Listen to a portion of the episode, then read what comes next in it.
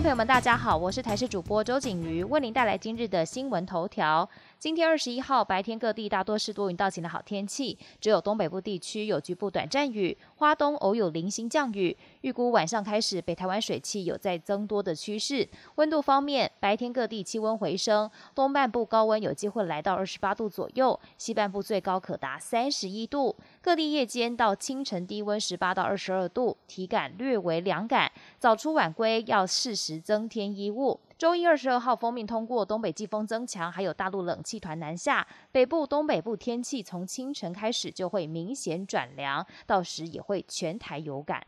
第十四轮疫苗加开混打的第二天，在台北花博站就有近五千人预约混打莫德纳。指挥中心点出，台大的混打数据其实跟瑞典混打研究有差距，认为是实打结果跟实验结果不一样。有医师分析，瑞典数据有一大部分是对抗 Alpha 的保护力，因此两剂 AZ 还能撑一下场面。遇到完全是 Delta 与混打的差距就会更大。目前最强组合还是 AZ 加莫德纳。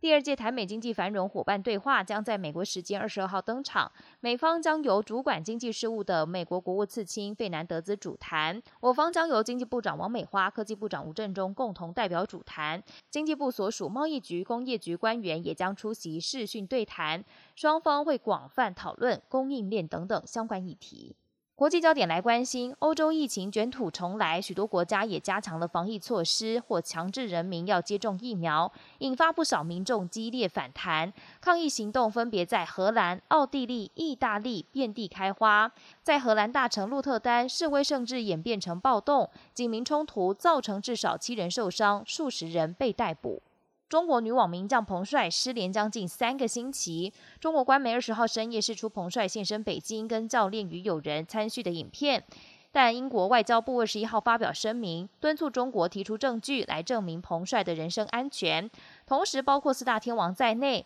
网坛大咖球星也相继发声，期盼是本人亲自报平安。特斯拉的 App 主机伺服器二十号突然大宕机，影响层面遍及全世界，包括欧洲、亚洲许多国家，甚至美国、加拿大的车主，至少五百人一度被锁在车外，不能开车。故障情况持续了三个多小时才修复。特斯拉创办人马斯克也赶紧出面道歉。本节新闻由台视新闻制作，感谢您的收听。更多内容请持续锁定台视各节新闻与台视新闻 YouTube 频道。